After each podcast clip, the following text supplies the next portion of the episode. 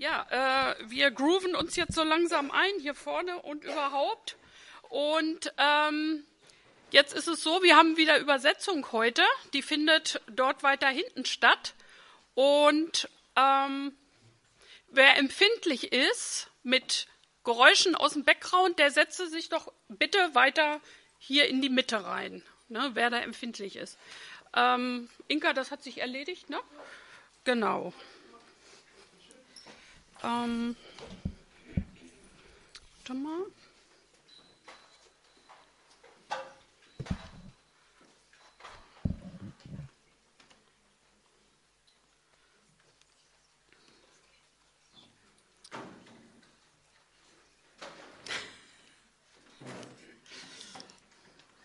Liebe Schwestern da hinten, wenn ich zu schnell rede, könnt ihr ruhig winken. Ne? Dann weiß ich Bescheid, ich muss ein bisschen langsamer reden. Wenn ich aufgeregt bin, rede ich manchmal zu schnell. Dann, wo sind die Mütter mit den kleinen Kindern? Macht euch keine Gedanken. Äh, wenn die Kleinen mal Geräusche machen, äh, mich stört es nicht. Ich habe selber fünf Kinder gehabt und sechseinhalb Enkelkinder inzwischen, also bin es gewohnt. Äh, es ist schön, dass ihr da seid und kommen könnt und ich hoffe, ihr nehmt auch was mit nach Hause.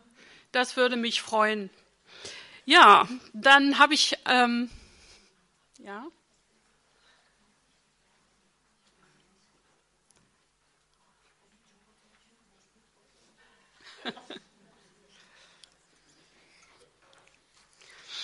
Dann habe ich am Tisch gesessen mit äh, verschiedenen Frauen und auch mit einer Frau, mit einer Schwester, die äh, im sportlichen Bereich tätig war, im weitesten Sinne.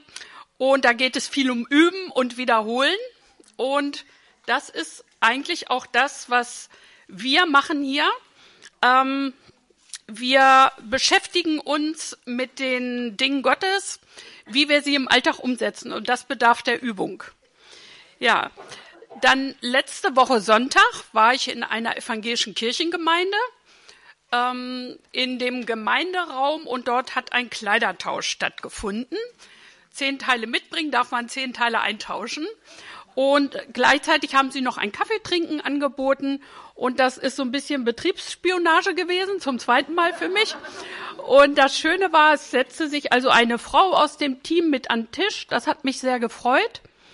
Ähm, und, aber ich, um Gott ging es nicht, obwohl es eine evangelische Kirchengemeinde war. Ähm, das Thema war aber auch erstmal Kleidertausch. Aber wenn wir zusammenkommen, wir sind äh, Frauen, die nicht nur sonntags in die Kirche gehen wollen, sondern wir wollen auch in der Woche mit Gott leben. Was ihr sonntags hört und was ihr auch vielleicht jetzt hier heute Morgen hört, hört ihr auch immer was hinter den Kulissen passiert und was in der Woche in den Herzen bei den Frauen passiert. Denn Gott ist nicht ein Gott des Sonntags, sondern ein Gott des Alltags. Ja, und heute wollen wir uns zwei Bereiche vornehmen äh, zum Thema Jüngerschaft. Erstmal nochmal, was ist Jüngerschaft? Jüngerschaft ist Jesus kennen, seine Lehren und das Wort Gottes kennen, verinnerlichen und dem nachfolgen. Das bedeutet Jüngerschaft. Also nicht nur das Wort einmal in der Woche hören, wie es Tradition ist, nach Hause gehen, sein eigenes Leben leben, sondern wir nehmen es mit in unseren Herzen, mit in unseren Alltag hinein. Ja, da haben wir zwei Themen heute, die aber auch was miteinander zu tun haben.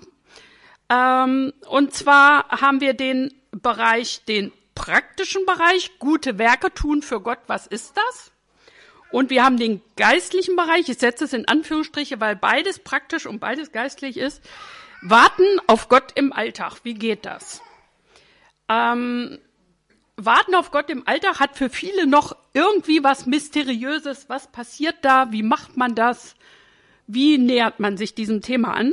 Und weil ähm, wir ja vom Konzept her im Gottesdienst Wort für Wort durch Bücher durchgehen, können wir uns das erlauben, wenn wir unter uns Frauen sind, dass wir einzelne Themen nehmen, die unser Leben als Frauen sehr stark betreffen. Ja, und das wollen wir heute machen. Wir fangen an mit dem Bereich gute Werke tun für Gott. Und das erste, was mir dabei auffiel, das war so, aber Herr, was kannst du uns dazu sagen oder hm, ich traue mich gar nicht darüber zu reden, weil ich kenne ja viele euch von euch. Ich kenne, äh, ich bin Zeuge von eurem Leben und ich weiß, dass es unter uns ganz, ganz viele Frauen gibt, die gute Werke tun, die gute Werke tun, die Gott für sie vorbereitet hat. Und so ist es schon mal kein Aufruf. Wir haben Mangel in der Gemeinde und ähm, ihr seid zwar fromm, wir sind zwar fromm, aber es findet keinen Ausdruck in eurem praktischen Leben. Das kann ich bei uns in der Gemeinde nicht sagen. Wir haben viele Frauen, die ähm, Werke der Liebe, der Barmherzigkeit tun, die sich Nächte um Ohren schlagen, um dem, was sie von Gott gehört haben, was sie tun sollen, treu zu bleiben, die über Jahre treu sind in Werken, die sie als gute Werke für sich annehmen sollten. Wir haben Frauen, die andere fahren, die Geld geben, die ähm, ihr Ohr geben, die ihre Zeit geben. Also wir haben keinen Mangel und Gott gibt uns auch gut zu tun in unserer Gemeinde, würde ich sagen. Oder was meint ihr? Der Vorteil daran ist, wenn die vorderen Plätze besetzt sind, man sieht entweder das Fragezeichen in den Augen oder Zustimmung. Ähm, also wir haben da schon ganz schön zu tun bei uns in der Gemeinde.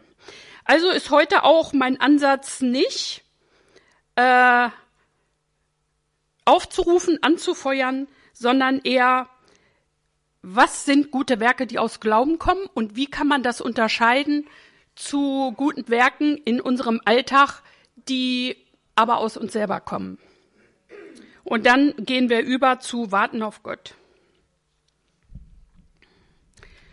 Unser Ansatz ist, wir tun keine guten Werke, weil wir Gott gnädig stimmen wollen oder weil wir uns Erlösung verdienen wollen, sondern wenn wir gute Werke tun, der Nächstenliebe, der Barmherzigkeit, der Hingabe, weil Gott uns gnädig ist und weil wir erkannt haben, dass es einfach Gottes Prinzip ist, einander zu dienen, Gutes zu tun, sich zu verschenken äh, und ihm eine Freude zu sein. So rum geht es bei uns. Römer 3, 27 nennt dies einmal Werke aus dem Gesetz tun oder Werke aus Glauben tun. Wir werden noch den Unterschied sehen.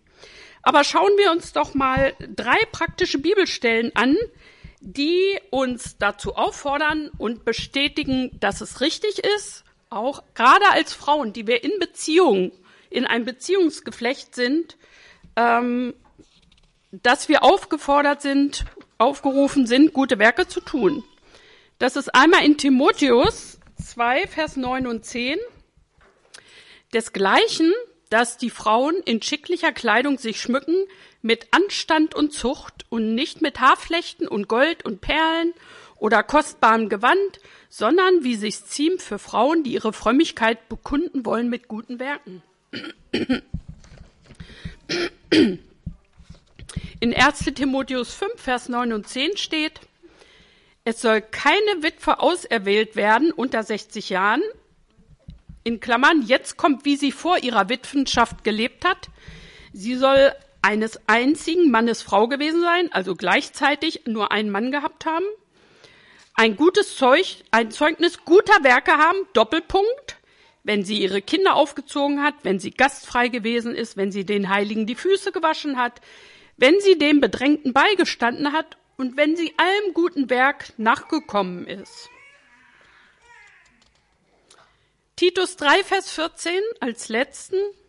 Lass aber auch die unseren lernen, sich hervorzutun mit guten Werken, wo sie nötig sind, damit sie kein fruchtloses Leben führen. Okay, der Kurs im Glauben ist klar, gute Werke gehören irgendwie dazu zu unserem Glauben und zu unserem Leben mit Jesus. Und Jesus ist ja auch gekommen, nicht, dass er sich dienen lasse, sondern dass er anderen diene. Also, okay, haben wir verstanden, wollen wir auch, wir wollen anderen dienen, aber wie ist es denn richtig? Jetzt wollen wir uns überzogenermaßen mal ein paar Abstellgleise angucken, auf die wir geraten können als Frauen, die wir gerne dienen, gerne in Beziehung sind und offene Augen haben im Miteinander auch, in der Gemeinde und auch nach außen hin. weil wir tief in uns drin manchmal geprägt sind. Ja, wir können geprägt sein und leistungsorientiert sein. Ne? Wir können geprägt sein und Minderwertigkeit haben, weil wir immer einen draufgekriegt haben, wenn wir irgendwie was aus eigener Initiative machen wollten. Und die verschiedenen Prägungen, die können uns auch, wenn wir fromm sein wollen, wenn wir für Gott gute Dinge tun wollen, können sie uns in eine gewisse Richtung bringen. Und ich fange mal an. Das erste ist frommes Leistungsdenken. Da ist ja dieser Vers frei übersetzt, wer die Größte unter euch sein will, die sei die Dienerin aller. Das kann einen schon manchmal auf ein Abstellgleis bringen, wenn man es falsch versteht. Denn in der Gemeinde zählt doch, wer viel tut, oder? Das sieht doch jeder. Und es zeugt auch von meiner Frömmigkeit, oder steht dir ja, die sich hervortun mit guten Werken. Also bin ich überall dabei und sage auch schnell zu, wenn Anfragen kommen. Oder das Abarbeiten von Zusagen, die ich mal geleistet habe und selbstverordnete Regeln. Ich weiß nicht, kennt ihr die Mickey Maus Sprache vom Fähnlein Wieselschweif? Inka bestimmt. äh, Im Mickey Maus Heft, da gibt es das Fähnlein Wieselschweif. Das sind die, äh, wie heißen die? Äh, Pfadfinder. Und das Motto ist jeden Tag eine gute Tat.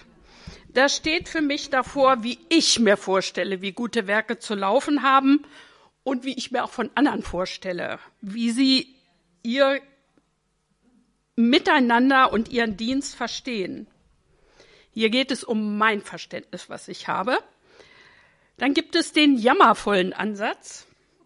Immer muss ich irgendwo einspringen. Es gibt zu wenige Mitarbeiter. Das ist chronisch in Gemeinden. Die Not ist so groß. Irgendjemand muss es ja machen. Wenn ich gebeten werde, muss ich ja ein Zeugnis für Gottes Liebe sein, oder nicht? Aber es geht noch tiefer. Es gibt auch fromme Erpressung und Manipulation.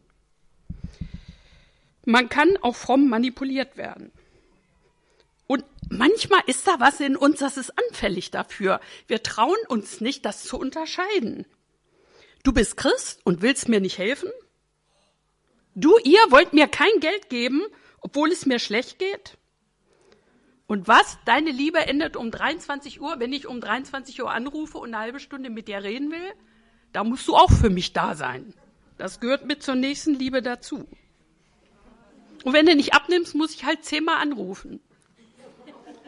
Bis du endlich abnimmst. Du sagst Nein zu meinen Bedürfnissen und das soll Nächstenliebe sein? Aber das können böse Fallen sein, liebe Schwestern. Ne? Das muss man echt unterscheiden können. Leider führen solche Ansätze zu Klage und Anklage oft auch langfristig können sie zu Burnout führen und auch die Freude und das Zeugnis, dass Gott Gutes getan hat, wird getrübt. Schauen wir uns mal an, was Gottes Ansatz zu den guten Werken sagt. Es ist fast so, als ob er vom Himmel runterruft, Stopp, hallo, da unten. Neuer Denkansatz, Epheser 2.10. Denn wir sind sein Werk, geschaffen in Christus Jesus, zu guten Werken, die Gott zuvor bereitet hat, dass wir darin wandeln sollen. Nochmal. Denn wir sind sein Werk, geschaffen in Christus Jesus, zu guten Werken, super, die Gott zuvor bereitet hat, dass wir darin wandeln sollen. Okay. Hm. Also Gott hat schon etwas vorbereitet, von dem ich keine Ahnung habe. Da läuft schon was, aber bei mir läuft, läuft noch gar nichts. Der Plan für ein gutes Werk, sei es noch so kurz oder sei es länger, ist fertig. Der Weg für alle Beteiligten vorbereitet. Und Epheser sagt, Gott hat uns für diese Art Werke geschaffen, die er vorbereitet hat. Also von ihm erdacht und vorbereitet, Teilnahme von hm, hm, hm, hm, hm, vorgesehen. Aber wir haben noch keine Ahnung. Wir haben zwar das Verständnis und die Bereitschaft und sollten geistlich wach dafür sein, generell. wie werde ich jetzt aber einbezogen? Das sind die Werke im Glauben. Wie werde ich in diese Glaubenswerke, die Gott vorbereitet hat, einbezogen? Das Schöne ist, ich muss mir das nicht ausdenken. Ähm, ich muss nichts leisten. Ich darf auch Nein sagen. Das gehört alles zu diesem Prozess des Unterscheidens mit dazu. Jetzt ist es so, dass Gott kann mich auch in seine vorbereiteten Werke mit einbeziehen und ich kriege gar nichts mit. Ich werde auch souverän von Gott mit einbezogen, wenn ich ihn nicht kenne, wenn ich keine Ahnung habe. Gott lenkt das Weltengeschehen und tut seine guten Werke und wählt seine Werkzeuge. Und selbst wenn ich eine gläubige Frau bin und will nur selbstbestimmt und eigenwillig leben, so kann er mich trotzdem mit einbeziehen. Und ich denke, er tut es auch. Aber hier geht es darum, wenn ich ohne Glauben bin und ohne Wachsamkeit, dann werde ich nicht bewusst an Gottes Werken teilhaben, was er vorbereitet hat. Es geht an uns vorüber. Wir sind blind vielleicht und ohne Anteil auch an der Freude und an dem Zeugnis. Was stellst du dir denn so unter guten Werken vor? die Gott bereitet hat, dass wir darin wandeln sollen. Habt ihr ein paar Stichworte für mich? Was stellt ihr euch unter guten Werken vor? Was war das? Lieben, praktisch lieben, trösten, ja. Bitte? Ja, treu bleiben. Zuhören. Mhm. Okay, ruhig lauter, dass die anderen Schwestern das auch aushalten. Ja, und ganz praktisch? Mittragen. Mhm. Anpacken. Ja, anpacken. Heute zum Beispiel. Gute Werk. Jeden Tag. Heute Sonnabend abgehakt. ja. Anpacken. Oh ja. Mhm. Okay. Ein gutes Werk kann immer etwas sein, was spontan kommt. Jemand fragt, kannst du mich fahren? Und ich sage spontan, ja, ich kann. Äh, jemand fragt dich, kannst du diese für, Woche für mich beten? Das ist eine schwere Woche. Und ich sage ja, und ich tue es dann auch wirklich. Es gibt auch spontane Sachen, wo Gott aber wusste, dass du zu dem Zeitpunkt dort bei dieser Schwester stehst oder dass du zu dem Zeitpunkt bei der Mutter auftauchst, wo sie gerade Land unter hat im Haushalt oder so. Es gibt viele spontane Sachen auch.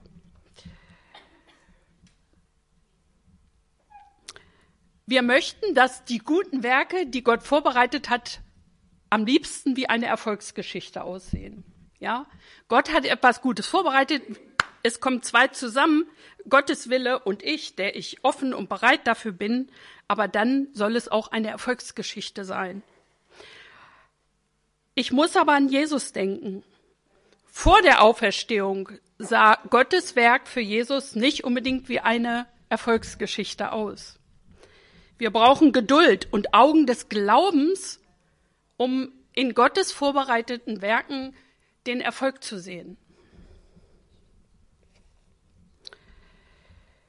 Wir haben Frauen unter uns, die in ihrem Herzen wussten, dass Gott sie in eine Aufgabe reinführt, die er vorbereitet hat und die hohe Kosten haben werden. Habe ich auch schon mal gesagt. Ähm, wir werden von Kinder aufziehen, haben wir schon gehört in dem Bibelvers und da war ich erst erstaunt drüber, aber wir kommen da noch zu. Aber wir haben auch Mütter, die schon, deren Kinder schon groß sind und die Bereitschaftspflege machen. Das heißt, wenn Kinder notfallmäßig ausgeboren sind, hatten wir Kinder von Drogenabhängigen, die eine Pflegemutter, Bereitschaftspflegemutter brauchten.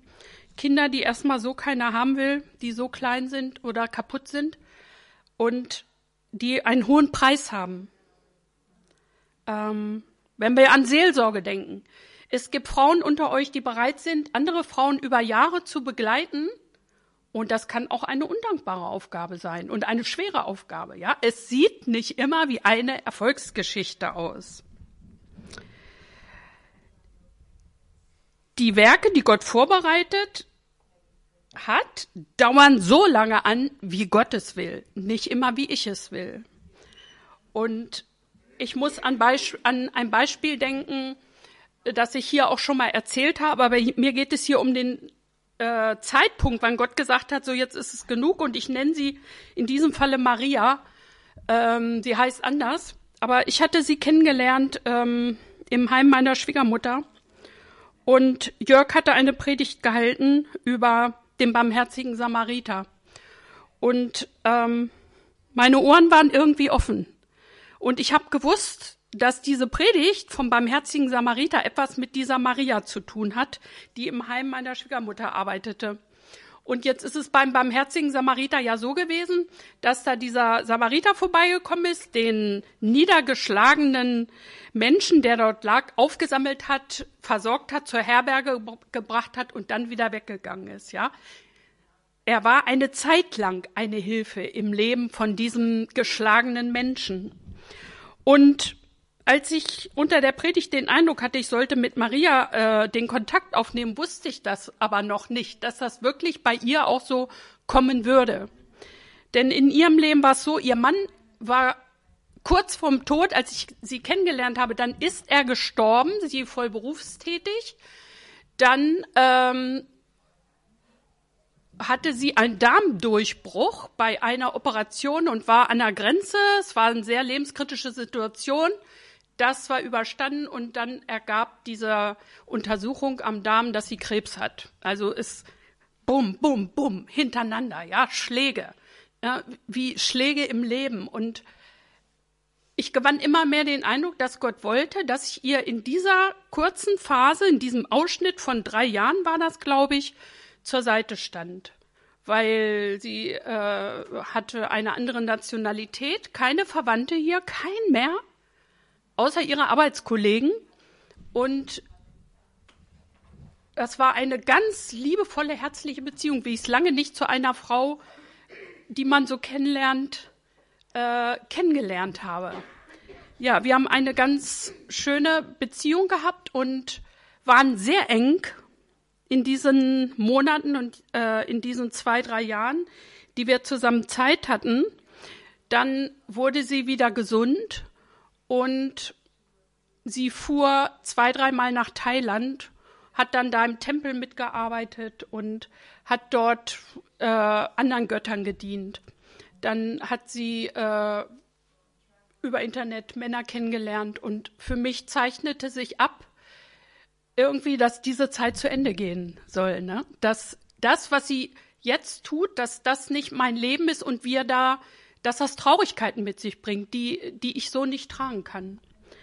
Und irgendwie wurde mir immer klarer, dass die Zeit, die sie geschlagen war, jetzt zu Ende ist und sie wieder ihr Leben lebt. Und ich musste sie mir wieder aus dem Herzen reißen. Das war schwer. Ne? Sie, sie wollte so leben, ich lebe ganz anders. Und das war ihr nicht genug. Ja. Aber wenn wir Werke tun, die Gott vorbereitet hat und ihn fragen und es im Glauben tun, im Kontakt mit Jesus, im Gespräch, dann müssen wir bereit sein, auch diese Dinge aufzunehmen. Auch die Mütter, die Bereitschaftspflege machen, sie haben die Kinder ein paar Monate, da müssen sie sie sich wieder aus dem Herzen reißen. Das gehört mit zu dieser Art Aufgabe, die Gott gegeben hat, zu diesen Werken, Gutes zu tun, gehört das dazu. Dann habe ich mich erst gewundert, in 1. Timotheus steht Kinder aufziehen wird mit als gutes Werk aufgezählt. Hm, habe ich gedacht. Das machen doch alle Mütter auf der ganzen Welt. Egal, im Dschungel, in Asien, in Europa, in Afrika. Was ist da der Unterschied? Und wieso ist das ein gutes Werk? Der Unterschied ist, dass du diese Kinder im Glauben und dieses gute Werk des Kinderaufziehens im Glauben an Jesus Christus tust. Und da kommst du immer wieder an Schwellen der Hingabe oder kannst du an Schwellen der Hingabe kommen. Zum Beispiel, wo sind die Mütter? Sind sie gerade draußen mit den kleinen Kindern? Ah ja, okay. Zum Beispiel, du denkst oder überlegst dir mit deinem Mann, okay, wir wollen Kinder haben. Es gehört einfach zu unserem Leben dazu. Aber was du noch nicht weißt, ist, was das kostet. Dann bekommst du die Kinder und als Frau Meinetwegen, das Kind ist ein Jahr alt oder anderthalb Jahre alt und dir wird immer klarer, Nacht stillen, tagsüber stillen.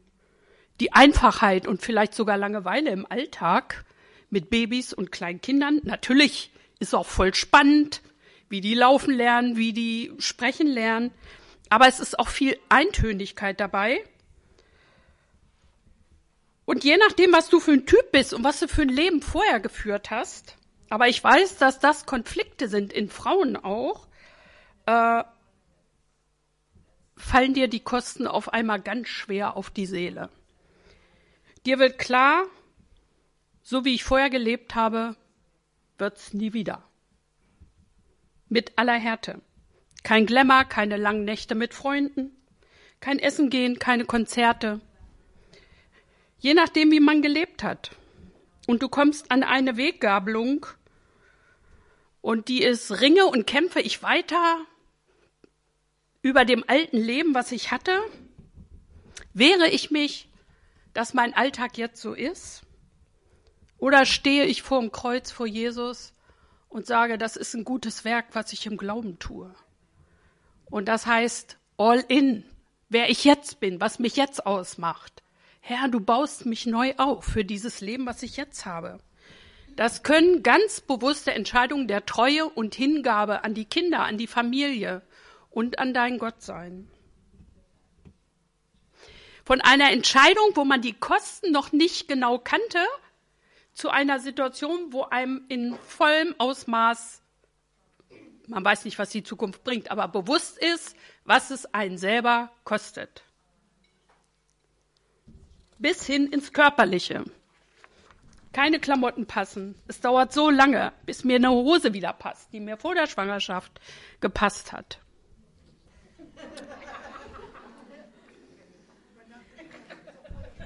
Ja, genau.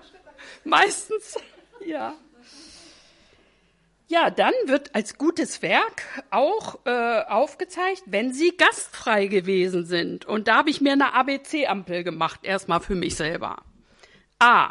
Absolutes Chaos, alle Besucher ergreifen die Flucht. B. Besuchsstatus Minimum, ein Raum und Badezimmer sind vorzeigbar. C. Clean. Wer hat das gesagt? Genau, ich habe was anderes. Ich habe überlegt, habe nichts gefunden. Habe ich Coast is Clear gefunden. Bereit für die Gäste. Putzstatus befriedigen. Kühlschrank ist auch aufgefüllt. Frieden mit meinem Mann. Frieden in mir. Das wird eine gute Zeit mit Besuch. Z? Ja, ich habe es einfach gemacht. Genau. Und in diesem, in diesen Abstufungen, die wir, die andere oft ganz anders sehen als wir selber, weil wir entweder einen Perfektionistenanspruch haben oder weil wir zu wenig Anspruch haben. Wir schlittern da oft von rechts nach links an den Banden lang. So ähm, ist es auch ein Werk, was wir aus Glauben tun müssen. Wir müssen das bewegen. Wir können nicht alles laufen lassen. Aber es gibt auch ein Lob und ein Lohn von Gott. Ähm, jetzt habe ich das letzte Mal gemerkt, letztes Mal habe ich 50 Minuten gesprochen. Das ist zu lang. Deswegen habe ich das diesmal nur angeschnitten, weil ich möchte mit euch noch Warten auf Gott machen, weil das so interessant ist. Das ist einfach eins meiner Lieblingsthemen. Ähm, Lob und Lohn von Gott für gute Werke möchte ich noch sagen, Römer 2, spricht ein Segen aus über Gläubigen, die im Glauben gute Werke tun. Das ist wie Segen und Fluch, aber es ist Segen. Und zwar steht da ewiges Leben denen, die in aller Geduld mit guten Werken trachten nach Herrlichkeit, Ehre und unvergänglichem Leben. Ja, Römer 2 habe ich mir nicht dazu geschrieben, welcher Vers.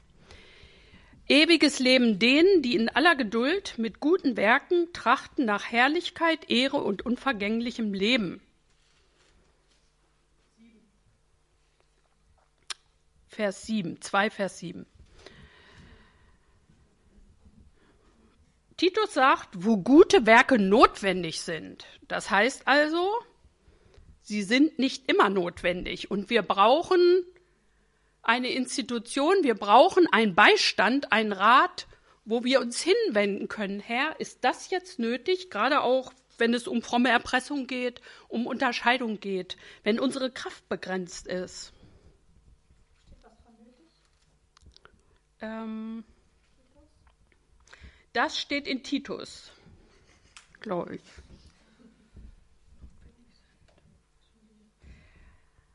Ein Lohn von Gott ist, dass wir reifen.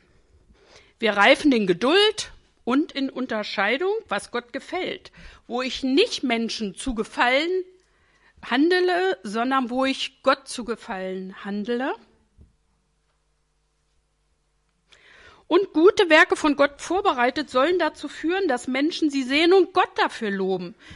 Und das ist nicht nur untereinander, aber auch viel untereinander. Wir haben das, wir haben ein Frauen- oder zwei Frauenhauskreise wo wir so viele Zeugnisse haben davon, wie Frauen gehört und Eindrücke haben, sie sollen das und das für Gott tun, es tun, darin treu bleiben, die Kosten zahlen und alle freuen sich darüber. Ja, sie freuen sich über die Hingabe, über Treue, dass jemand bereit ist, Kosten zu tragen für einen anderen Menschen. Das bringt Lob Gottes und Freude. Meine Überleitung ist, gute Werke haben oft ihren Ursprung im Warten auf Gott und im Hinhören, im Hören. Es war auch das letzte Lied, was äh, ähm, Laura gesungen hat. Wie heißt das Lied? Wo ist es? Stille vor dir. Stille vor dir. Viele gute Werke haben darin ihren Ursprung. Ja, das Thema Warten auf Gott ist nicht weniger praktisch. Auch wenn ich so gesagt habe, man kann nicht sagen, das eine ist praktisch und das andere geistlich. Es ist beides geistlich und kann beides auch praktisch sein. Was ist jetzt Warten auf Gott und wie geht das überhaupt? Hm. Ich sitze in meinem Zimmer und höre ins Nichts hinein und schaue ins Nichts hinein wie lange und wie kurz mache ich das eigentlich, wenn ich auf Gott warte? Wie gefühlvoll muss ich dabei sein? Wie glaubensstark? Ist das nicht ein bisschen mysteriös oder sogar abschreckend? Aber Gottes Wort ist so herrlich praktisch und wir gucken uns jetzt mal einen Vers an, der super auf den Punkt gebracht, auch ganz praktisch beschreibt, was Warten auf Gott einfach ist. Das steht in Habakuk 2.1. Wenn sich das jemand notieren will. Habakuk 2.1 steht, hier stehe ich auf meiner Warte und stelle mich auf meinen Turm und schaue und sehe zu, was er mir sagen und antworten werde auf das, was ich ihm vorgehalten habe. Habakuk 2.1 Und ich möchte euch drei Arten auf Gott zu warten vorstellen. Aber erstmal zurück zu dem Vers. Da steht, hier stehe ich auf meiner Warte, hier stelle ich mich auf meinem Turm. Und es ist eine ganz bewusste Entscheidung, diesen Platz des Wartens vor Gott einzunehmen, wo auch immer. In deinem Zimmer, im Wald, am Kanal lang gehen, wo ich wohne, auf dem Laufband, auf dem Fahrrad, hierher zum Beispiel. Egal, wer es sonst macht, neben dir, ob deine Familie wartet, ob deine Schwester, Glaubensschwester wartet, ob dein Mann wartet. Ich habe die Überzeugung, ich soll auf Gott warten. Ich stehe hier auf meiner Warte und stelle mich auf meinen Turm. Es ist eine Überzeugung in mir, ich will auf Gott warten. Und schaue und sehe zu, was er mir sagen und antworten werde. Hört sich erstmal komisch an. Ich schaue und sehe und höre zu aber es heißt, sagen wir erstmal, geistlich wach sein ist eine Bedingung dafür, hören zu können. Er sagt ja auch, er öffnet mir das Ohr. Aber wichtig ist, dass ich keine vorgegebenen Erwartungen habe, was Gott jetzt nun in dieser Zeit tut, wo ich auf ihn warten will. Und wie es hier beschrieben ist, warten auf Gott schließt Schauen und Sehen mit ein. Wir werden auch noch sehen, warum. Und das ist Gottes Wesen sehen, geistliche Wahrheiten sehen, Wahrheit über mich erkennen. Auf einmal werden mir die Augen geöffnet, wo ich falsch gelegen habe, zum Beispiel über andere ich höre Impulse und Gedanken. Wir sind ja in dieser Gemeinde und wir singen sonntags zwei Lieder, die super veranschaulichen, zwei verschiedene Arten auf Gott zu hören. Das erste Lied könnt ihr euch vielleicht schon denken, es liegt Kraft in dem Warten auf den Herrn. Bitte? Hm, das weiß ich nicht. Es liegt Kraft in dem Warten auf den Herrn. Und dann, denn du regierst für immer, du bist unser Retter, du wirst nicht müde, den Schwachen stehst du immer bei, du schenkst Trost und machst uns frei. Was in diesem Lied passiert, könnte folgendermaßen aussehen. Ich nehme meine Bibel, gehe in mein Zimmer, sage, Gott, ich komme, mach dich bereit. Ich warte jetzt auf dich. Aber wenn ihr warten und wach, wachen wollt vor Gott, habt die Bibel immer dabei. Das ist, Gott hört uns im Gebet zu und wir hören Gott in seinem Wort zu. Habt die Bibel dabei. Ich gehe also und sage, Gott, ich komme jetzt. Und Gott sagt, na endlich, in Klammern, was ich nicht höre, aber was er denkt. Und das stimmt auch, wir warten zu selten auf Gott. Und das, die erste Art zu warten und was danach passiert, ist, ich komme, ich warte und ich fange an zu sehen. Und das hat dieser Songwriter, dem ist das genauso passiert. Das ist eine, sagen wir mal, ach, mir ist dieser Ausdruck zu Hause nicht eingefallen. Ich warte und es passiert sofort etwas. Wie, wie nennt man das? Eine sofortige Reaktion von Gott. Nennen wir es mal so. Ja, genau. Ja. Gott reagiert sofort, prompt, ein, eine prompte, ja, eine prompte Antwort. Ich warte und ich fange auf einmal an zu sehen. Stell dir vor, du gehst durch die Stadt jetzt diese Tage, du siehst die Waldschilder und du weißt genau, was auch immer du wählst, wird das kleinere Übel sein wahrscheinlich. Ja, du guckst in die Nachrichten, du siehst die Bilder vom Krieg. Wir kennen sogar Geschwister, die dort aus der Situation rauskommen und dein Mut, wie die Zukunft werden wird, geht in den Keller. Dann gehst du in die Stille und du wartest auf Gott und dann sagst du wie dieser Mann hier, der das Lied geschrieben hat, denn du regierst für immer. Du musst das schauen. Und das passiert im Warten. Ja, du gehst niedergedrückt in die Stille, du wartest und auf einmal, das, das hat was von ähm, Wissen zur Erkenntnis passiert da. Ne? Du weißt, wie die Weltsituation ist, du nahst dich Gott und auf einmal schaust du, dass er regiert, obwohl es geheimnisvoll bleibt. Weißt du, dass Gott seine Heilsgeschichte durchziehen wird. Das passiert, wenn du dich Gott aussetzt und auf ihn wartest. Denn du regierst für immer. Du bist unser Retter. Du siehst, was alles los ist und dein Leben ist auch nicht konfliktfrei. Und du gehst in die Stille und auf einmal erkennst du, dass die Welt versucht, die Probleme von außen zu lösen, durch gute Wahlen, durch gute Kandidaten. Aber du erkennst, die Menschen brauchen Retter.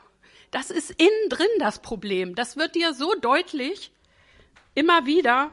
Und dann kannst du nur noch danken und dann sagst du, Gott, du bist zu mir innerlich gekommen. Das Reich Gottes ist innerlich zu uns gekommen. Du löst von innen und nicht von außen. Und das kommt in der Gegenwart Gottes. Wie Gott es macht und wann es passiert, bei dem Songschreiber ist es passiert. Und so sind es auch die anderen Dinge. Das ist, wenn du zu Gott kommst, weil du sagst, ich brauche neues Leben. In mir ist so öde. Gib mir dein Leben. Und Gott tut es. Plötzlich. Er weiß, du musst für den Tag ausgerüstet werden. Er tut es. Das ist Warten mit einer prompten Reaktion von Gott. Es gibt noch ein, es gibt noch ein zweites Warten. Und dafür möchte ich das zweite Lied nehmen. Das ist eins meiner Lieblingslieder, auch wenn die Melodie mir manchmal so ein bisschen gegen Strich bürstet, macht aber nichts. Der Text ist so toll. Eine weitere Art, auf Gott zu warten, wird in dem Lied gezeigt, Burn for You. Ich lese das mal vor. O Herr, öffne doch die Himmel. O Herr, komm doch und mach alles neu. Ich werde weiter wachen und beten, während meine Seele sich nur nach dir sehnt. So sammle ich Holz für das Feuer, ich fülle meine Lampe mit Öl. O Herr, lass doch in der Phase des Wartens mein Herz nur für dich brennen. Ich weiß, du wirst kommen, wie du versprochen hast. Ich weiß, du wirst gewiss kommen, wie Regen wiederkommt. So lange werde ich weiter wachen und beten. Hier geht es um Phasen des Wartens. Vorher war es ein Moment des Wartens in unserem Alltag, wo Gott hineinkommt in unsere Situation und stärkt, uns belebt und dieser Moment der Ruhe uns neue Kraft gegeben hat. Hier geht es um Phasen des Wachens und Betens. Dass Gott doch bitte eingreifen und handeln und reden wird. Hier geht es um Anliegen, die auf unserem Herzen brennen und die wir nicht selber lösen können. Wir müssen Ausschau halten nach Gott. Das ist es. Da ist diese Person auf dem Turm und auf der Wache und hält Ausschau, wo Regenwolken kommen, wann der Regen kommt, wann Gottes Segen kommt. Diese Art des Wartens bringt viele Spannungen mit sich, weil es ein, erstmal ein Warten ins Ungewisse ist. Was ich so toll fand, ist dieser Songschreiber, der das geschrieben hat, Roberts, wie, wie heißen die? Rivers and Roberts. Er hat auch gesehen. Der hat, als er dieses Lied geschrieben hat, hat er auf seiner Warte gestanden, auf seinem Turm gestanden. Und dann hat er auf einmal Feuer gesehen und er hat sich gesehen, wie er Holz aufsammelt und ins Feuer schmeißt. Sowas sieht man im Warten auf Gott. Warum schreibt er das? Was hat das da in diesem Lied zu tun? So sammle ich Holz für das Feuer. Ich fülle meine Lampe mit Öl. O Herr, lass doch in der Phase des Wartens mein Herz nur für dich brennen. Er hat sich gesehen, wie er Holz sammelt. Und das ist für mich zum Beispiel ein Bild, dass ich ins Wort Gottes gehe und ich sammle das Holz aus dem Wort Gottes, von der Barmherzigkeit Gottes, von Gottes Allmacht, dass bei ihm kein Ding unmöglich ist und es befeuert mein Gebet, weiterzubeten. Es befeuert meine Gebete für einen Menschen zu glauben. Dieses Holz, was ich aufsammle, dieses Öl des Heiligen Geistes, was, was ich aufsammle im Warten auf Gott, das gibt mir Kraft, lange Zeit auszuhalten, bis Hilfe kommt lange Zeit des Wartens, bis Gott Regen schenkt. Und liebe Schwestern, beim Warten auf Gott habe ich auch solche Behälter gesehen. Für mich war es das Widderhorn mit Öl, das ist das Salböl des Dienstes vor Gott. Für mich sind es die Barrels mit Wasser, die Fässer mit Wasser gefüllt. Und ich will euch da ein bisschen erzählen, wie Gott mich im Warten mir dieses, diese Bilder gegeben hat, damit ich lange festhalten kann, damit ich Zeiten der Spannung in mir selber und im Vor Gott stehen überbrücken kann. Und zwar in der Jahreszeit des Wartens. Das war für mich 2020 zum Ende des ersten Lockdowns. Da habe ich gedacht, nö, Jesus, ich höre auf mit meinem Dienst in der Gemeinde. Ich habe keine Worte mehr. Ich bin leer und ich bin auch gefüllt mit anderen Dingen. Es gibt Frauen, die das Wort Gottes mehr lieben als ich, die auch hingegebener sind als ich. Nimm mich doch raus. Alles ist offenbar vor dir, du weißt das. Aber dann habe ich angefangen, auf Gott zu warten und ich habe gehört und gesehen in Gottes Wort, was Gott zu Samuel sagt, als er David zum Dienst als Hirte für sein Volk salben soll. Und zwar steht Samuel vor den Söhnen von ähm, Isai und Gott sagt zu Samuel auf, füll dein Horn mit Öl und salbe David. Das ist der König für das Volk Israel.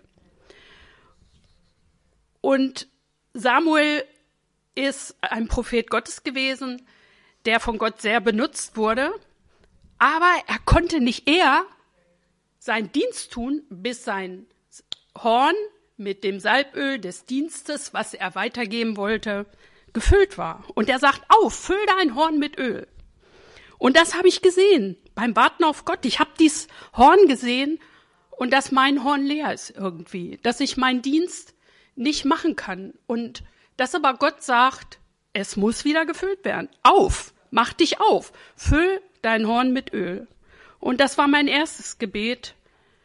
Und ich habe immer gesagt, Gott, wenn du mich noch willst und du willst meine Kraft wiederherstellen, dann füll doch mein Horn neu mit dem Salböl des Dienstes für deine Gemeinde und für meine Geschwister. Samuel konnte es nicht ohne sein gefülltes Salböl, Horn mit Salböl machen und ich auch nicht. Ich musste auf Gott warten. Und das ist geheimnisvoll. Wer versteht das, was da passiert? Gott greift ein und tut etwas im Inneren, was das Horn wieder füllt. Aber das war nicht das Einzige. Gott hat mir noch ein Bild geschenkt. Und zwar das zweite, was ich auf meiner Warte geschaut habe, das war, als Elia auf dem Berg war und mit den Baalspriestern gekämpft hat. Ich nenne es mal den Berg der Konfrontation. Äh, bitte? Götterkampf. Der Götterkampf. Und Elia ist involviert in seinem Alltag in einen Glaubenskampf in Israel und seine Aufgabe ist es unter anderem den Dienern zu sagen, füllt die Barrels, also die Fässer mit Wasser und gießt um das Opfer herum ganz viel Wasser, dass wenn Gott Feuer vom Himmel fallen lässt, dann wird es umso schwerer und alle sehen, das hat Gott getan. Ja? Also er soll es sozusagen Gott noch schwerer machen, dieses Feuer anzuzünden und dass seine Herrlichkeit noch offenbarer wird, indem die Diener die Fässer mit Wasser füllen. Und ich habe diese Fässer gesehen und die haben mir was bedeutet. Und er sagt das dreimal. Er sagt zu den Dienern und füllt die Fässer mit Wasser und wieder und wieder und wieder. Und das hat mich so angesprochen, dass dieses Wasser, was die Herrlichkeit Gottes noch mehr zum Vorschein bringt, ist das Wasser des Heiligen Geistes. Und das muss wieder und wieder und wieder müssen wir gefüllt werden damit. Und so war mein zweites Gebet, please fill my barrels with water. Wenn du mich noch haben willst, dann musst du mich auffüllen, weil ich habe es nicht in mir. Herr, ich bin doch müde geworden in der Konfrontation des Alltags und dem Anschauen von Tod und Vergänglichkeit nach einer Phase der Pflege der Angehörigen. Mein Wasser ist alle, kein Feuer vom Himmel. Ja, Please fill my barrels with water again and again and again. Und da bin ich noch bei und warte, weil es ist immer Luft nach oben, oder? Aber ich darf hier noch stehen. Aber das ist während des Wartens auf lange Phase des Wartens passiert, dass Gott mir gezeigt hat, wie es in mir aussieht, dass er mich nicht verwirft. Ich, ich wäre auch rausgegangen. Dann fragen wir ja immer, hallo, gibt es jemanden, der auch mitarbeiten möchte und von Gott begabt ist, das Wort weiterzugeben? Als letztes, das dauert nicht lange, möchte ich eine dritte Art, auf Gott zu warten, mit euch teilen und ich hoffe, dass es euch, dass ihr das auch geil findet. Ähm, die dritte Art, auf Gott zu warten, finden wir in Jesaja 30, 18 und da steht, Darum harrt der Herr darauf, dass er euch gnädig sei, und er macht sich auf, dass er sich euer erbarme. Das, die dritte Art zu warten ist eine Wartegemeinschaft mit Gott. Das erste ist, ich komme, ich bin bedürftig, warte auf Gott und er gibt. Das zweite ist, ich habe Anliegen, die Gott mir aufs Herz gelegt hat, die eine lange Zeit in Anspruch nehmen, wo ich ausharren muss vor Gott und er füllt mich immer wieder neu, dass ich es schaffe, so lange zu warten. Die dritte Art ist, dass Gott Anliegen hat, auch Anliegen hat, die er mir aufs Herz gibt und er wartet und hat auch. Er hat zum Beispiel darauf, dass er jemandem gnädig sein kann. Ja, Gott gibt euch bestimmte Menschen aufs Herz, die so verloren sind, dass ihr es nicht mit ansehen könnt, was euer Herz zerreißt und ihr wartet und hart auf Gott, macht euch mit ihm eins in diesem Anliegen, die Gott auch auf dem Herzen brennt. Und dann passiert etwas und das hat was mit den Werken zu tun, mit den guten Werken. Hier steht, darum hart der Herr darauf, dass er euch gnädig sei und er macht sich auf. Das Harren und Warten auf Gott führt zum Aufmachen. Das ist äh, Jesaja 30, 18. Jo. Das Warten führt zum Aufmachen.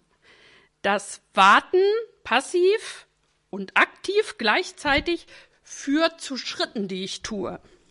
Haben wir auch schon gehabt beim Thema Jüngerschaft. Gottes Warten und dein Warten sind eins. Gott wartet auf bestimmte Dinge, auf Menschen, auf Herzen, die sich ihm zuwenden. Er hat bestimmt gewartet, falls man diesen Begriff überhaupt Gott zuschreiben kann, dass Jesus endlich auf die Erde kam, dass sogar die Engel vom Himmel runterkamen und gejubelt haben und der Lobpreis der Engel da war. Wie hat Gott darauf gewartet, dass sein Sohn endlich offenbar wird? Er wartet, dass die Erde gereinigt wird von aller Ungerechtigkeit und der Sündhaftigkeit des Menschen, dass Gerechtigkeit herrscht auf der Erde. Er wartet noch. Mein Warten auf Gott hat zu einem Aufmachen geführt, dass ich mich Maria zuwenden konnte, weil ich bin norddeutsch geprägt. Spricht man so eine Mitarbeiterin vom Heim an und fragt sie, ob man sie zum Frühstück einladen kann? Sowas macht man doch nicht als Norddeutsche. Oder zu mir nach Hause? Hm. Ich bin auch, ich habe auch Menschenfurcht. Ich denke, die denkt, ich spinne. Ne? Oder wieso macht sie sowas? Ist irgendwas komisch? Nachher redet die über mich oder so, wenn ich eine falsche Äußerung mache. Aber das Warten auf Gott und das sich aufmachen überwindet diese komischen Dinge, die manchmal in uns zu finden sind oder zumindest in mir. Ja, so ist das.